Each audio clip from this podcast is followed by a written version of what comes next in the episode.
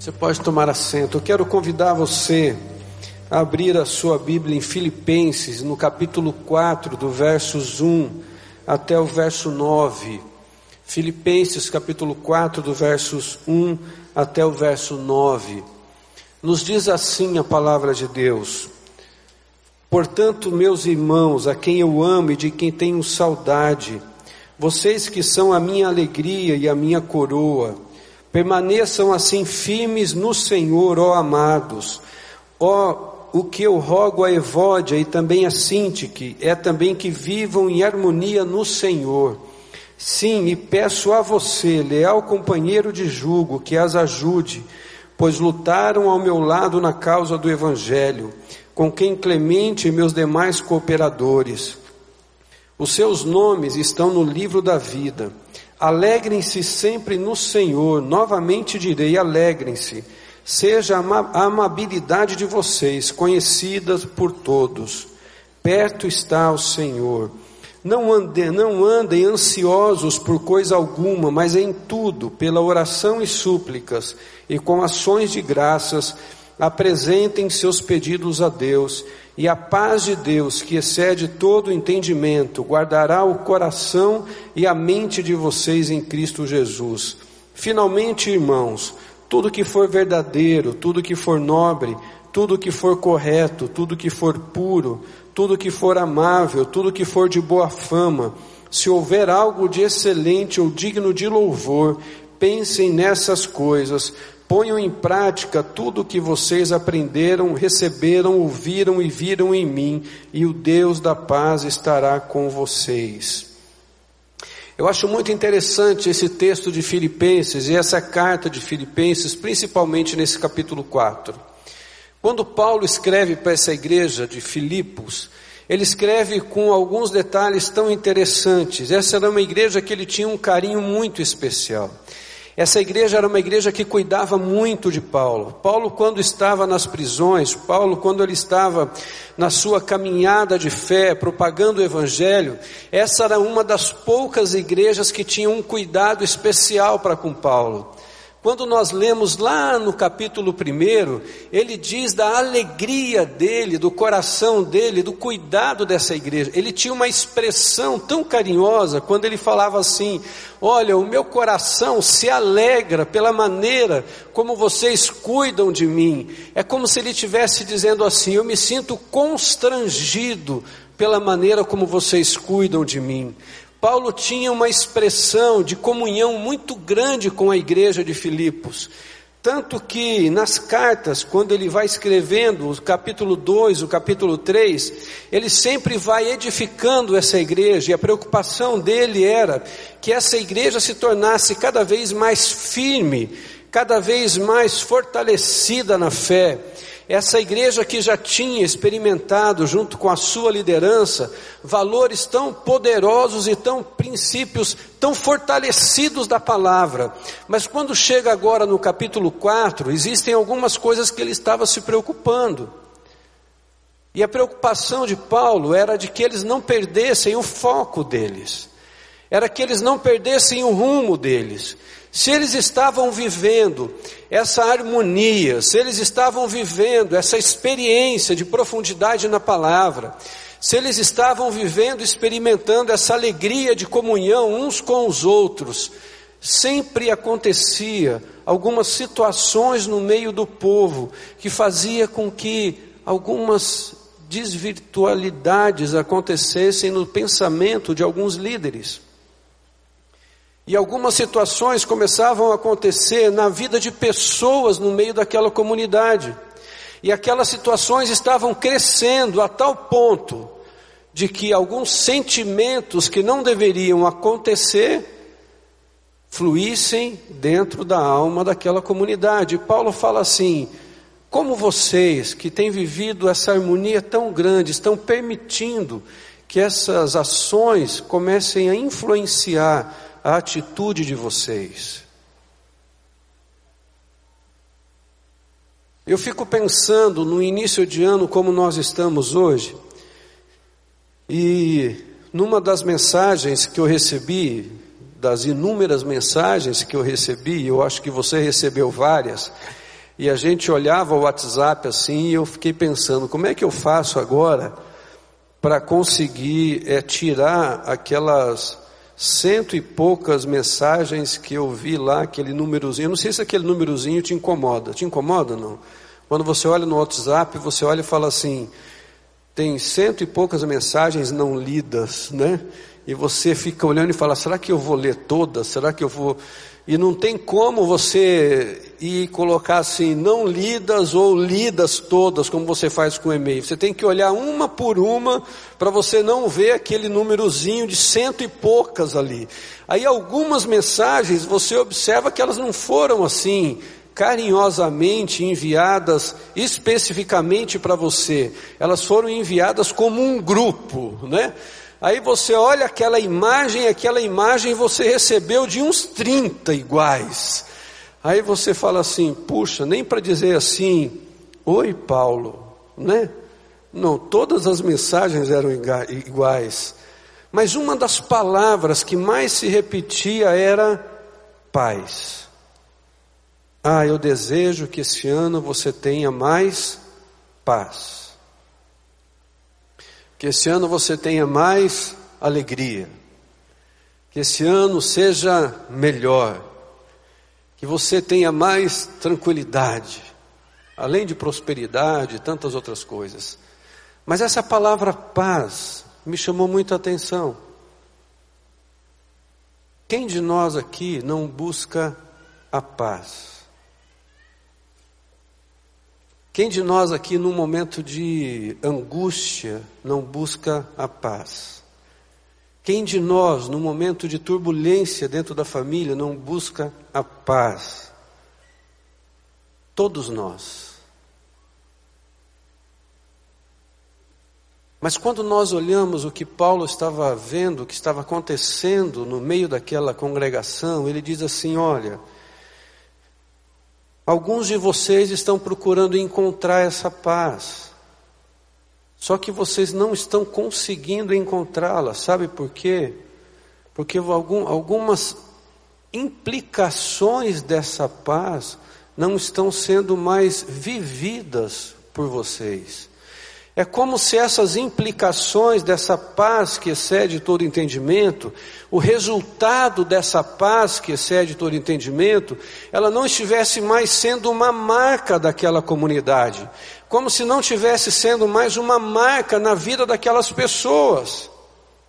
E ele começa então nesse capítulo 4 a trazer de novo a lembrança daquele povo quais eram estas implicações, quais eram esses resultados, quais eram estas marcas que traziam o valor de, dessa expressão, a paz que excede todo entendimento.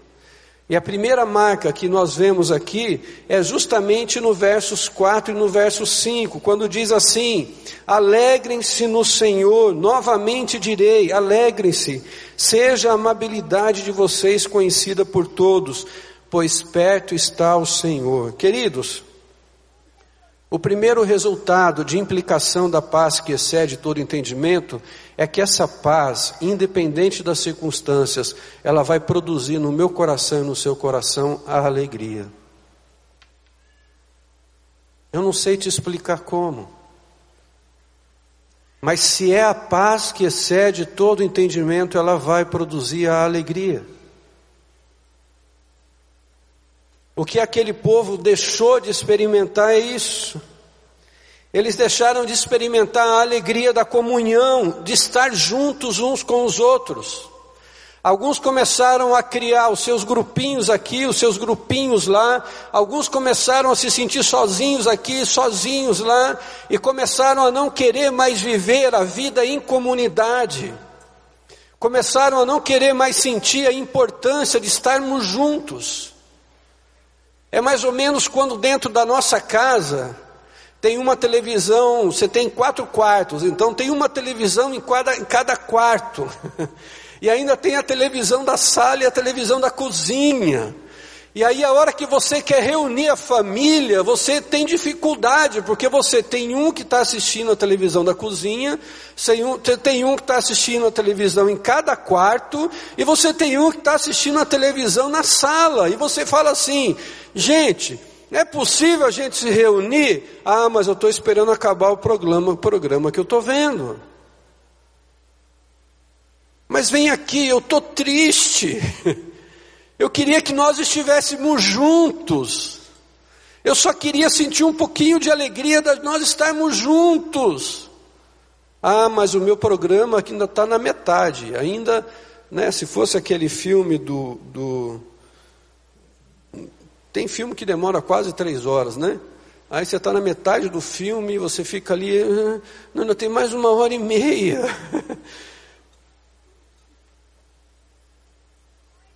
Mas eu queria só ter o sentimento de alegria da gente se reunir um pouquinho. Ah, mas não dá. Eu tenho que esperar acabar o que eu estou vendo. Eu queria só sentir um pouquinho de paz da gente estar junto.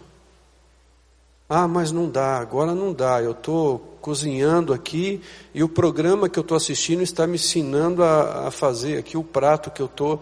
Eu não posso sair daqui. O que a palavra de Deus está querendo dizer é mais ou menos isso. O que Paulo estava querendo dizer para aquele povo era isso: olha, vocês estão querendo experimentar a paz que excede todo entendimento, e uma das implicações dessa paz é a alegria, ela vai produzir a alegria, e essa alegria é a alegria de estar juntos.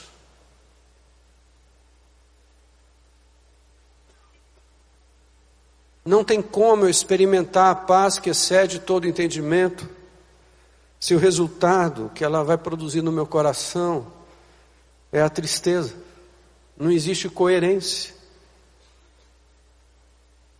Se essa paz que excede todo entendimento, eu consigo explicá-la, ela deixou de ser a paz que excede todo entendimento.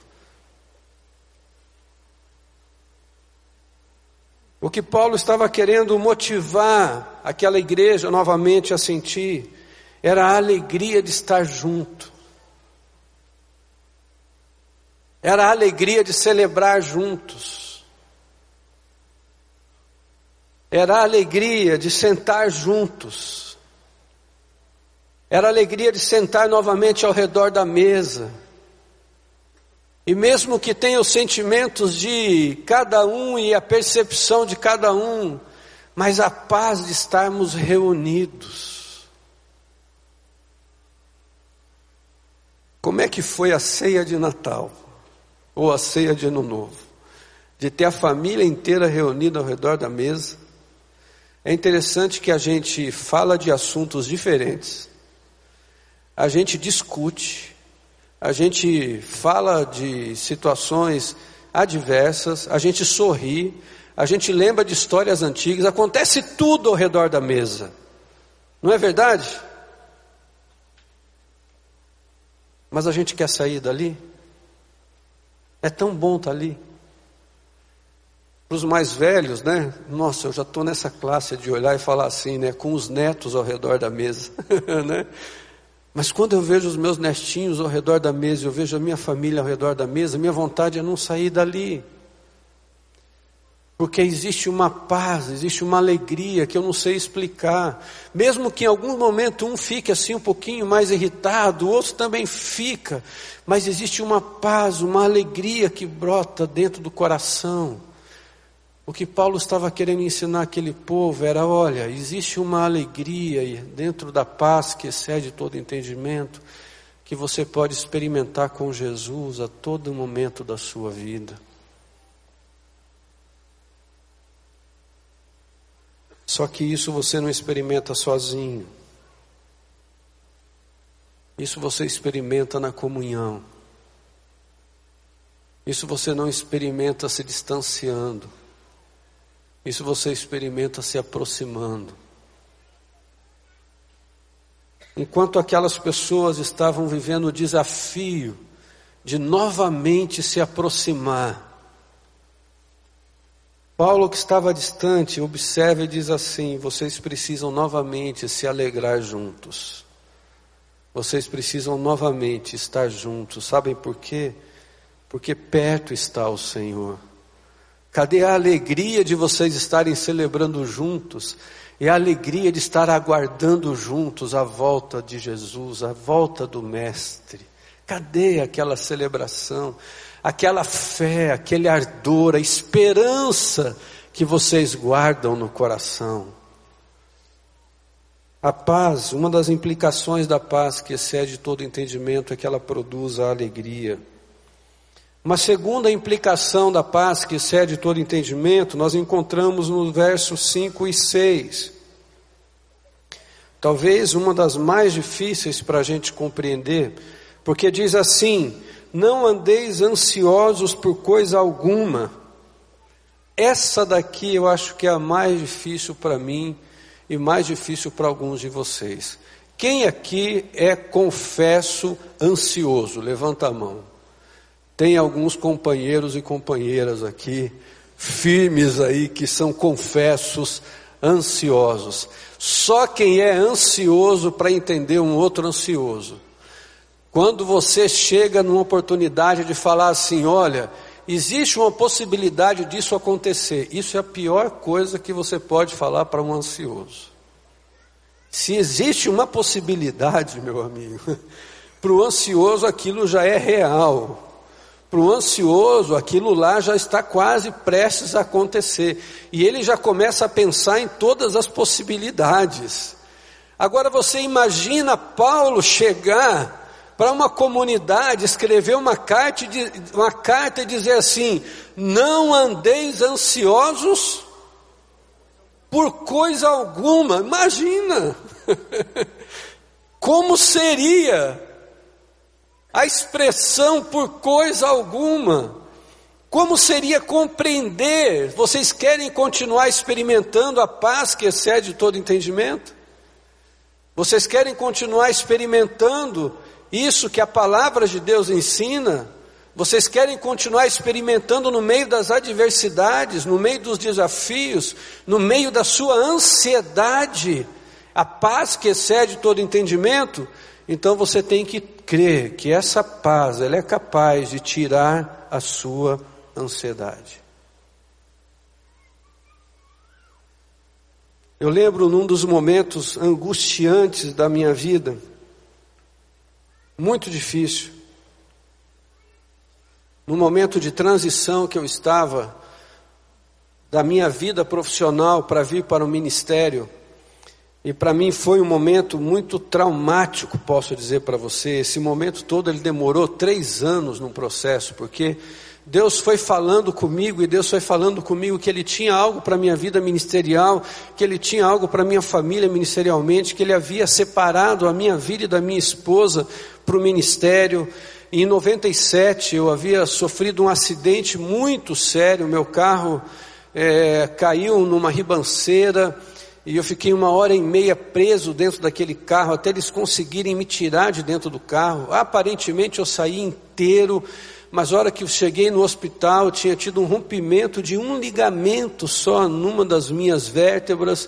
E foi por milagre que eu cheguei naquele hospital, ainda é, é, andando, foi por milagre. Na hora me imobilizaram inteiro, todo milagre que podia acontecer, e aí uma pessoa vai orar comigo no hospital, uma pessoa muito querida, e naquela oração, Deus usa aquele homem para falar comigo e diz assim: Olha, sabe por que tudo isso aconteceu?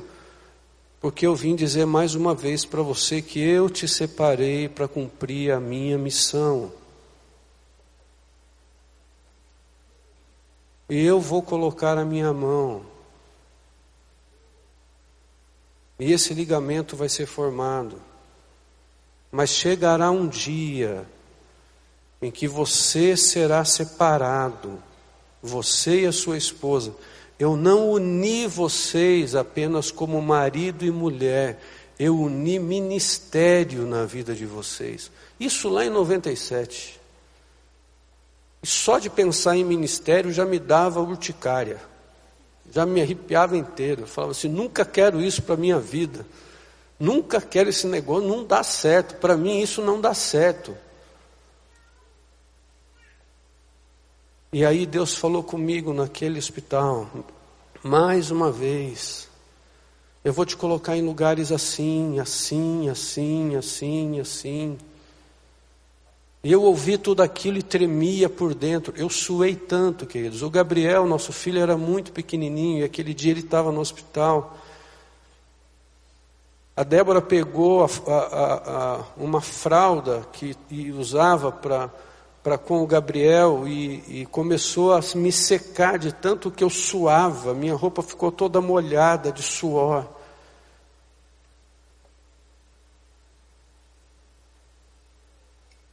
E quando aquele homem terminou de orar, ele disse assim: Agora, Deus vai cumprir aquilo que, que é para ser realizado na sua vida. No outro dia pela manhã, eu fui fazer um exame para ver se ia ser colocado um calço naquela vértebra onde o ligamento havia sido rompido. Quando eu cheguei lá, que fiz o primeiro, primeiro exame, o que, que aconteceu? Todos os ligamentos estavam formados. Todos os ligamentos. Mas passou 98, passou 99, passou o ano de 2000, e aí Deus continuou falando comigo. No ano de 2000 eu tive uma oportunidade profissional, uma das melhores que eu podia imaginar na minha vida. Eu era produtor musical, trabalhava como arranjador, como músico profissional, trabalhando com grandes gravadoras, com grandes artistas tinha chego no, no, no, auge do sonho que qualquer músico, qualquer, qualquer arranjador poderia imaginar. E justamente naquele momento, numa das melhores propostas que eu tive, no melhor momento, Deus falou assim: chegou o momento, chegou o tempo. E aí eu já fiquei ansioso. E agora? Como é que vai ser? Meu Deus, mas logo agora, nesse momento, vamos fazer o seguinte, Deus. Vamos fazer um acordo aqui, né? Eu fui fazendo as contas, o contrato que eu ia assinar com essa gravadora durante dois anos, eu fiz as contas, eu falei assim, ó, o que eu vou ganhar em dois anos, eu posso me aposentar. E aí eu vou trabalhar no ministério sem ganhar nada de ninguém. Então fica tranquilo, aí eu fico tranquilo. Aí, aí Deus, então assim, Deus, dá para esperar dois anos. Espera dois anos e aí está tudo certo. E Deus falou assim: não, é agora. Falei, mas Deus, como é que vai ser? Não, é agora. E eu tinha 30 dias para dar resposta. E por obediência a Deus, a minha resposta para aquela gravadora foi: não. E aí se passaram oito meses, eu deixei tudo e vim para o ministério. Na época, para ganhar 5% do que eu ganhava profissionalmente. Então não, nunca estive no ministério por dinheiro, estive por convicção de chamado por convicção de que Deus havia me separado para isso, como até hoje estou em todos esses anos. Mas controlar a ansiedade foi uma das coisas mais difíceis. Mas quando eu falei para Deus assim, Deus, eu quero que o Senhor me dê paz. Eu lembro que eu saí daqui para ir para o Rio de Janeiro com uma conta proposta. Quem é da área comercial aqui sabe que sempre existe uma conta proposta. Eu saí com a minha conta proposta daqui. Quando eu cheguei lá na mesa, que eu coloquei a minha conta proposta na mesa, e aqueles homens olharam minha conta proposta e falaram assim: não, isso aqui não dá para a gente aceitar. Você sabe o que era a minha conta proposta, queridos? É uma loucura, né? Mas era 50% a menos do que eles tinham me oferecido. É uma loucura, não é? Era, era, natural eu oferecer uma proposta a mais do que eles estavam me oferecendo. Eu, eu falei assim: não, se vocês me derem 50%, eu, eu assino. Porque eu orei de manhã em casa com a Débora, com os meus filhos, falei assim: ó, se eles aceitarem essa minha proposta, nós vamos embora para o Rio de Janeiro.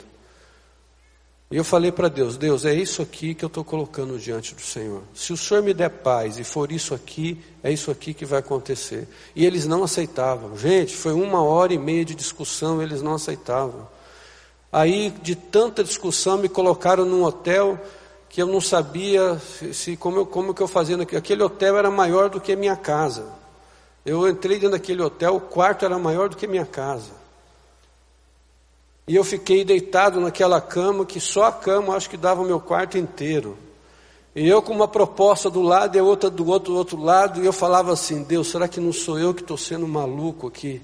Será que não sou eu que estou. Eu acho que o Senhor está querendo me abençoar, e eu que estou sendo. Mas ao mesmo tempo no meu coração vinha assim, não, mas eu orei hoje de manhã. Eu falei para Deus. À noite saímos para um jantar para de novo continuar a reunião. E na reunião, de novo, eles não aceitavam a minha proposta. Até que chegou uma hora, um daqueles diretores disse para mim assim: Paulo, é o seguinte, vamos fechar esse negócio logo, você já está cansando. O negócio é o seguinte: olha, eu vou te falar o limite que eu tinha para chegar na nossa discussão. E eu vou te oferecer o limite que eu tinha.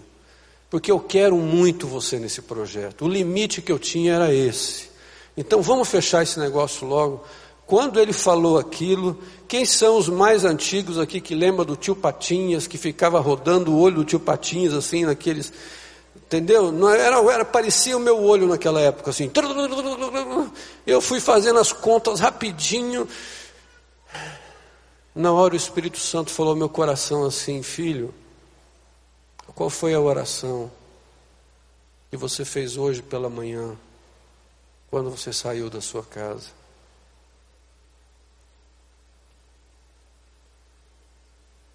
Eu olhei para aquele diretor e para aquele advogado que estava junto com o contrato pronto para ser assinado. E falei para eles com toda a paz no meu coração, apesar de ser ansioso: Olha, vocês não vão compreender, mas a resposta é não. Se não for nessa minha proposta, a resposta é não. O advogado fechou a pasta dele e falou: Ah, com esse aí eu não discuto mais e foi embora. Bom, fui elogiado, né, de todas as maneiras que você pode imaginar, para não colocar as palavras que me disseram.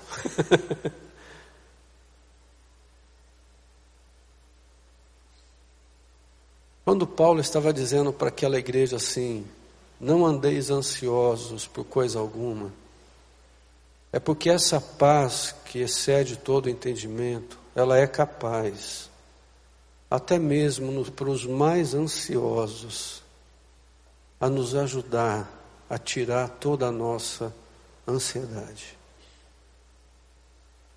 Uma das implicações da paz que excede todo entendimento é tirar a ansiedade.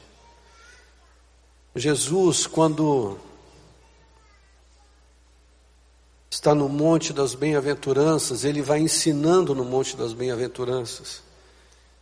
E aí ele diz assim: por que, que vocês se preocupam com o comer, com o vestir? Por que, que vocês se preocupam? Se eu, se eu cuido dos lírios do campo, se eu cuido de tantos detalhes, eu acho tão interessante que chega uma hora que Jesus diz assim: o Pai sabe que vocês precisam de todas estas coisas.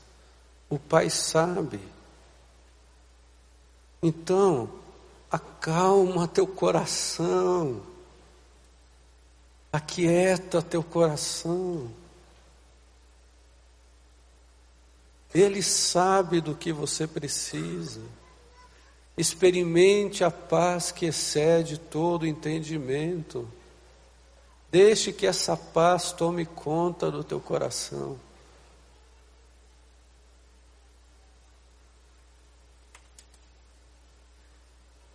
A terceira implicação dessa paz que excede todo entendimento é que ela vai produzir em mim e em você um coração agradecido.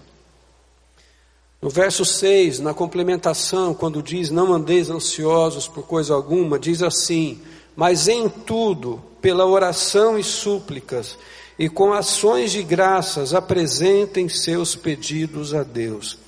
Queridos, eu acho tremendo quando nós experimentamos a paz de Deus e, mesmo diante das circunstâncias involuntárias à nossa volta, essa paz ela vai produzir um coração grato em nosso coração para aquilo que Deus está fazendo conosco.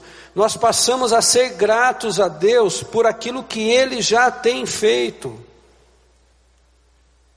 E nós começamos a ser gratos a Deus por aquilo que já temos. Nós começamos a parar para pensar as coisas que Deus já tem feito.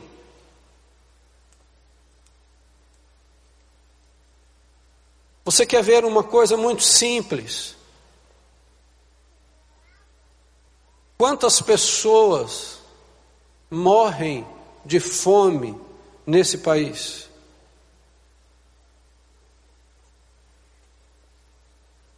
Quantas pessoas morrem de fome em algumas nações? Mas quantos de nós aqui temos experimentado, nem que seja a porção daquele dia, mas Deus não tem deixado faltar? Quantas pessoas nos invernos mais pesados de Curitiba morrem de frio? Mas olha o seu guarda-roupa.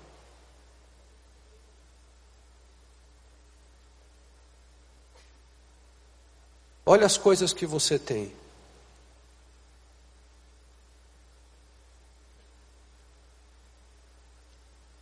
Olha o que Deus já tem feito a seu favor. Muitas vezes o nosso coração, ele deixa ser tomado por algumas outras coisas, que impede de nós experimentarmos esta paz. O que Paulo estava dizendo para eles era assim: olha, vocês estão percebendo que o coração de vocês não tem sido agradecido, que o coração de vocês tem sido envolvido por algumas ações que vocês acham que é só porque vocês estão querendo mais, mas vocês esquecem do que Deus já tem feito por vocês. Então comecem de novo a ser gratos a Deus em oração, em súplica, Comecem de novo no coração de vocês a ser gratos a Deus pelas coisas que Ele tem permitido vocês experimentarem. Não precisa nem olhar à sua volta, olhe para você. Não precisa nem você olhar a necessidade só dos outros, olha por aquilo que já tem acontecido com você. E isso já vai gerar no teu coração um coração grato. Eu acho interessante, porque Paulo sabia o que era ter um coração agradecido. Lembra lá que eu falei para você em Filipenses, no capítulo 1? Que ele lembrou do povo de Filipos, porque quando ele passou necessidade, essa igreja de Filipos foi a única igreja que lembrou dele e que mandou um cuidado especial para ele, e ele falou assim: Olha, eu sou grato a Deus por vocês, pela maneira como vocês lembram de mim e a maneira como vocês têm cuidado do meu ministério, como vocês têm sido parceiros comigo do ministério.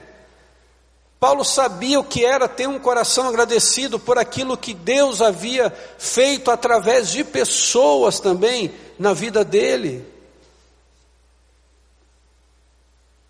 Queridos, uma das implicações da paz que excede todo entendimento é que ela vai produzir em nós um coração grato. Ela vai produzir alegria, ela vai tirar a nossa ansiedade, mas ela vai produzir também um coração grato.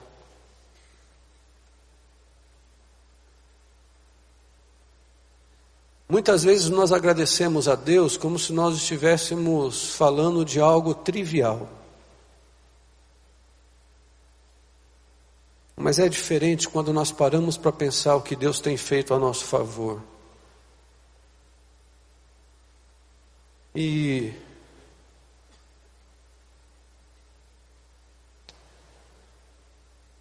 é diferente quando um filho chega para a gente e abraça a gente, e abraça um pouquinho mais forte, e fala assim: Pai, eu queria te agradecer pelo que você fez por mim. Aquele abraço um pouco mais forte faz toda a diferença do que o filho que só chega e fala assim: ah, obrigado, pai, pelo que você fez por mim. Não é diferente? Não é diferente? Quem é pai aqui já experimentou isso. Não é diferente? Quantas vezes Deus está desejando ouvir de nós mais ou menos isso? Eu sei, querido, que Deus a gente não consegue chegar e ver e abraçar dessa maneira. Mas quando nós expressamos isso do nosso coração, da nossa alma, Deus que sonda o coração e a alma, Ele vê a sinceridade, Ele recebe isso como se fosse o nosso abraço, e a gente falando assim: Deus, ah, Pai, obrigado pelo que o Senhor tem feito na minha vida. Obrigado pelo que o Senhor tem me dado. Obrigado pelas coisas que o Senhor tem me permitido experimentar. E quando a gente faz isso com sinceridade, queridos, é muito difícil é muito difícil o nosso coração não se quebrantar. Quando a gente começa a fazer isso, a gente talvez comece a entender um pouquinho mais o porquê que Davi foi encontrado como um homem segundo o coração de Deus, apesar de ser quem era. Porque quando Davi se quebrantava verdadeiramente com seu coração diante de Deus, a palavra de Deus diz que um coração contrito, o Senhor jamais desprezará. Quando um coração contrito, um coração grato, se quebranta diante de Deus em gratidão, como Deus não vai olhar para isso? e não vá retribuir isso, essa demonstração, essa atitude, essa ação. Não tem como ele não derramar a paz dele, que excede todo entendimento. E daí a gente dá aquela respirada. A gente dá aquela respirada profunda e a gente olha para frente e a gente consegue caminhar para frente. E a última implicação dessa paz que excede todo entendimento. A primeira é que ela vai produzir alegria. A segunda é que ela vai tirar a nossa ansiedade. A terceira é que ela vai produzir em nós um coração grato. E a quarta é que ela vai transformar a nossa maneira de pensar. É o que diz nos versos 6 ao verso 8, quando diz assim: Finalmente, irmãos, tudo que for verdadeiro, tudo que for nobre, tudo que for correto, tudo que for puro, tudo que for amável, tudo que for de boa fama, se houver algo de excelente ou digno de louvor, pensem nessas coisas. Uma das implicações da paz que excede todo entendimento é que quando eu experimento essa paz em meu coração, ela é tão transformadora dentro de mim, dentro em mim, que ela vai transformar a minha maneira de pensar, a maneira como eu vejo os meus negócios, a maneira como eu vejo as decisões que eu tomo dentro da minha família a maneira como eu olho as pessoas. Não tem como Deus dar a paz naquilo que está errado, queridos. Não tem como. Eu lembro certa vez, numa da, na minha sala, num dos atendimentos que eu estava fazendo, um casal chegou com um coração muito feliz e, e, e coração muito grato. Chegou e falou assim: Pastor, olha, o senhor tem sido uma bênção nos cultos, no momento de louvor, e a gente é tão feliz assim de, de, de estar com o Senhor lá no culto e tal, que a gente escolheu o Senhor para fazer o nosso casamento e tal, e Puxa, que bênção, queridos. Tal. Então, pastor, a gente quer é, já marcar a nossa data de casamento. Poxa, que bênção, tal, tal. Então, e aí a gente quer já acertar tudo, tá? Então vamos conversar. Eu quero conhecer um pouco de vocês. Como é que é a vida de vocês? Não, pastor, a gente já está junto há 10 anos, tá? Ah, vocês estão juntos há 10 anos. O, o que, que é estar juntos há 10 anos? Não, a gente mora juntos há 10 anos. Ah, vocês moram juntos há 10 anos. Vocês querem colocar tudo certinho na vida de vocês, tal. Sim, sim, a gente quer fazer agora tudo certinho, a gente quer casar, tal. É, queridos, é o seguinte, é, você sabe que isso, aos olhos de Deus e na palavra de Deus, não está certo, né? Não, a gente aprendeu que não está certo. Então, até o dia do casamento não tem como é, Não, pastor, mas são só mais seis meses, né? Só, sim, para quem já está há dez anos, seis meses, né? Queridos, é, é o seguinte, a gente tem que conversar, a gente precisa eh, ajustar. Vocês querem fazer o certo, não querem? Não, faz assim então, então a gente não vai complicar. O senhor só ora para a gente aqui e abençoa a gente, e para a gente já está tudo certo. Não, querido, vocês querem complicar mais ainda. Eu não posso pedir a bênção de Deus do jeito que está.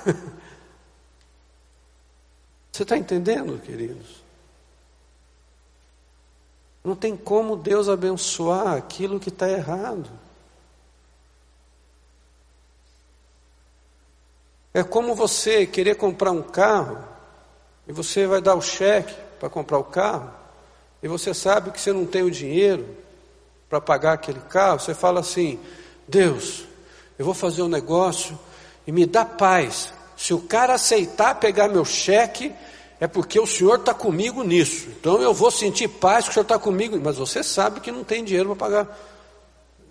Eu, querido, não misture essa paz, porque não vai ter a bênção de Deus. E a palavra de Deus diz é que transforma a nossa maneira de pensar. A paz que excede todo entendimento, uma das implicações é que nos leva a olhar para a vida de uma maneira diferente. Tudo aquilo que é verdadeiro vai passar a fazer parte. Essa paz não vai me permitir a caminhar com meias verdades. Não existe meias verdades, como não existe meias mentiras. Essa paz que excede todo entendimento, ela não vai me permitir caminhar com uma vida onde o meu sim não é sim e o não não é não. Não, o sim é sim e o não é não. Essa paz, ela vai produzir em nós todas as ações que são atitudes ligadas à bênção que Deus tem para a nossa vida em todas as áreas da nossa vida aí passa a existir coerência. O que aquele povo estava precisando de novo colocar em ordem era isso. Paulo estava dizendo para eles: olha, vocês estão começando a viver de tal maneira que vocês estão tomando decisões e estão querendo experimentar a bênção de Deus, vocês estão querendo experimentar a paz que excede todo entendimento, mas a maneira de pensar de vocês não está sendo coerente. Vocês precisam novamente voltar ao caminho da palavra. Vocês precisam novamente voltar ao sentido daquilo que vocês antes praticavam. Se vocês voltarem a viver isso, novamente vocês viverão em paz, e a minha paz também estará convosco. A preocupação de Paulo com a igreja de Filipos não era outra senão que eles vivessem a plenitude do que Deus tem. Era viver a plenitude daquilo que Deus havia preparado, não só para eles, mas também para a minha vida e para a sua vida. Na verdade, queridos, o que, que tem impedido você de experimentar a paz que excede todo entendimento? É a falta de alegria? É a ansiedade. A ansiedade tem feito com que você deixe de experimentar a paz que excede todo entendimento. Talvez a falta de um coração agradecido de uma maneira por inteira. Talvez o que tenha feito você deixar de experimentar a paz que excede todo entendimento seja a sua maneira de pensar e algumas atitudes que você tem tomado.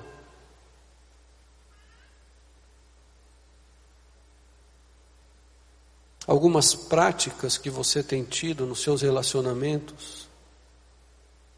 O que, que tem feito você deixar de experimentar a paz que excede todo entendimento? Talvez se eu fosse perguntar aqui para você e fosse incentivar você a falar assim: quem aqui quer sentir a paz que excede todo entendimento? Talvez todos aqui ficariam em pé. Mas a pergunta é o contrário: o que, que tem te impedido de experimentar essa paz? Porque Deus tem essa paz para derramar no nosso meio, na minha vida e na sua vida. Se você anda com o teu coração tão ansioso no meio de algumas adversidades, e você não tem conseguido experimentar essa paz, é porque alguma coisa não está certa, querido. E está na hora de colocar isso em ordem. Está na hora de colocar isso diante de Deus. Se o teu coração não está conseguindo experimentar a alegria, está na hora de colocar Deus. Eu preciso experimentar essa alegria, mesmo diante das circunstâncias. Você está ansioso? Deus, eu estou ansioso demais. Eu preciso experimentar a sua paz diante dessa ansiedade para eu conseguir colocar em ordem. Deus, para ser sincero, eu não tenho experimentado muito da sua paz porque eu não tenho tido um coração tão agradecido. Eu vou ser sincero contigo, eu tenho olhado muito para as coisas que eu tenho feito. E eu preciso retomar o meu coração grato por tudo aquilo que o Senhor tem feito. Ou quem sabe, Deus, eu preciso novamente voltar a pensar diferente. Eu preciso transformar a minha maneira de pensar. A gente vai orar juntos, queridos. E se de alguma maneira o Espírito Santo falou ao teu coração, eu quero te convidar a sair do teu lugar e você vir aqui à frente. Você vir aqui à frente não para mais uma vez, quem sabe, as coisas continuarem iguais, mas você vir aqui à frente para falar assim: Deus, eu quero experimentar essa paz que excede todo entendimento nessa área da minha vida. Nós precisamos disso. Quem sabe as famílias inteiras que estão aqui. Quem sabe pessoas inteiras que estão aqui. Por inteiro. Está precisando novamente tomar decisões que mudem não só uma área da vida, mas todas as áreas da vida e experimentar uma paz que ela não é só para um dia. Quem sabe nesse primeiro dia do ano você ter um ano totalmente diferente por uma decisão que você tenha tomado. Então, se o Espírito Santo falou ao teu coração, quero te convidar, sai do seu lugar e vem aqui à frente nesse momento. Vem aqui, eu quero orar junto com você. Vem aqui. Em nome de Jesus, vem aqui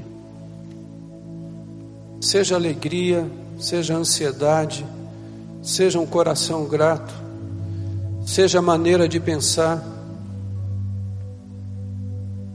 a área que for da sua vida, vem aqui à frente. Eu quero orar junto com você. Vem aqui à frente.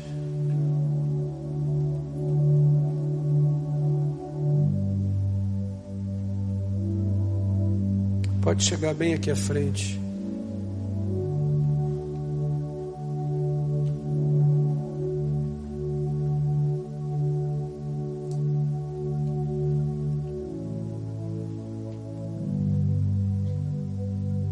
Isso, pode vir aqui.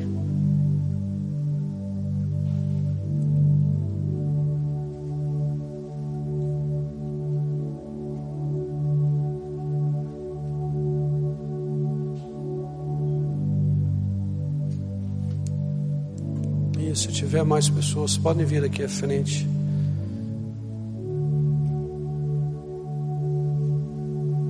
Sabe, queridos, eu não conheço vocês aqui. Alguns eu conheço de ver aqui na igreja. Mas como são ações diferentes, eu não sei exatamente o porquê você veio aqui. Mas existe uma razão pela qual você veio aqui na frente. E quando a gente toma decisões igual essa, você não veio aqui para me deixar um pouco mais feliz ou contente de olhar e falar assim: quantas pessoas. Essa não é a intenção do meu coração. Mas quando eu vejo todos vocês aqui na frente, eu fico grato a Deus, porque eu olho pessoas que estão dispostas a experimentar algo diferente de Deus na sua vida. Pessoas que estão com coragem de falar assim: Deus, eu não quero continuar com isso dentro de mim. Eu ouvi a tua palavra, Espírito Santo, ouvi o Senhor falando comigo, e eu não quero continuar com esse sentimento dentro do meu coração. Eu estou respondendo a tua voz, é isso que eu olho para vocês e respeito essa atitude de você vir aqui à frente. Mas só que tem uma decisão que é você que tem que tomar: é dar nome a esse sentimento que te trouxe aqui. Porque às vezes é muito fácil também só a gente sair do nosso lugar e vir aqui, eu orar junto com você e tudo bem, e você sair daqui continuar com esse mesmo sentimento, essa mesma atitude, a mesma prática, as mesmas expressões na tua vida, entendeu? Às vezes é, a gente acaba criando uma redoma. Então o que, que eu queria desafiar você? Essa primeira oração vai ser sua. E essa primeira oração sua você vai dar um nome. Seja ansiedade, seja um modo de pensar, seja alegria, seja um coração grato. Eu não sei, eu não sei o que, que o Espírito Santo colocou no teu coração. Eu não sei o que, que o Espírito Santo falou ao teu coração. Mas essa primeira oração você vai falar assim: Senhor, eu estou aqui na frente por causa disso. Eu não quero mais voltar para o meu lugar por causa com isso aqui dentro de mim. Você entendeu? É colocar nome. É você assumir isso diante dele. Então eu quero que você feche os teus olhos agora e você vai orar por isso. E você vai colocar nome. E você vai dizer o porquê. Se é livramento de situações emocionais na tua vida, porque você precisa se livrar disso, você também vai colocar nomes. Vai colocar, Senhor, é por causa disso aqui. É isso aqui que me aprisiona e eu estou aqui por causa disso e eu quero colocar isso diante do Senhor. Mas coloca nome, querido. Coloca nome.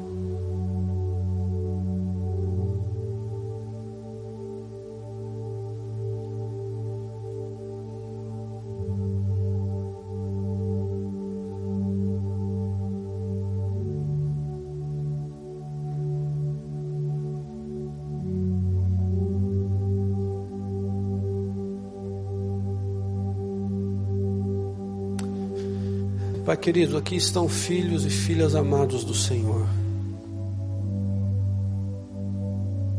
De alguma maneira o Espírito Santo do Senhor tocou no coração de cada um deles, e eu peço a Ti agora, Pai, algo que eu não tenho o poder de fazer, eu não tenho condições de fazer isso.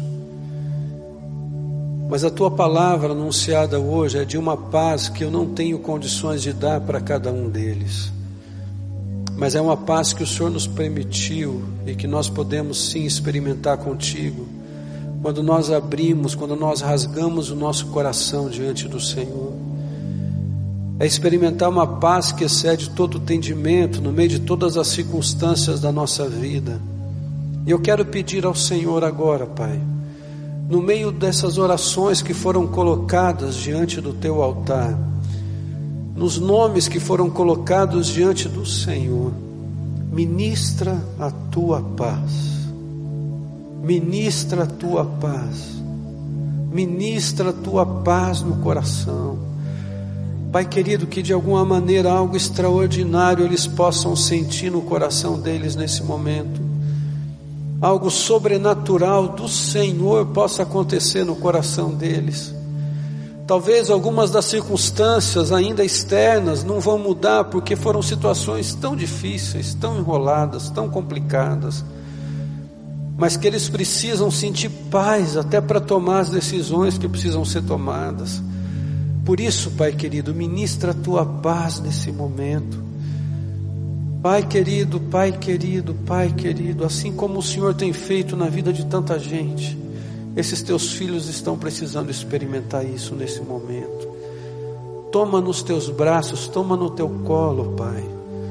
Ah, Pai querido, como é bom quando a gente experimenta da graça do Senhor.